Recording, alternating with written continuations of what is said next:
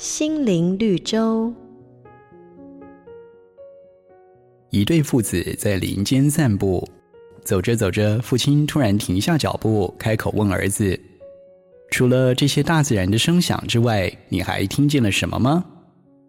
儿子聚精会神的听了一会儿之后说：“方才有辆马车经过。”父亲说：“没错，那是一辆空的马车。”儿子好奇地问：“我们只听到马车的声音，又没有亲眼瞧见。”怎么知道那是一辆空车呢？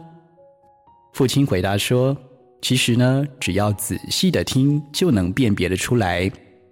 因为空荡荡的马车所产生出来的噪音，往往要比满载的马车还要大呢。越是成熟饱满的稻穗，头垂得越低。反观一旁在外形和它相似的杂草稗子，它的穗子又小又轻。”总是直挺挺的抬着头。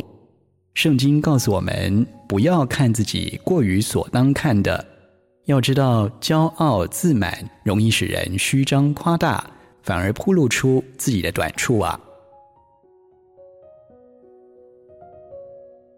瑞园银楼与您共享丰富心灵的泉源之旅。好家庭联播网。中部地区古典音乐台 FM 九七点七，北部地区 Bravo FM 九一点三。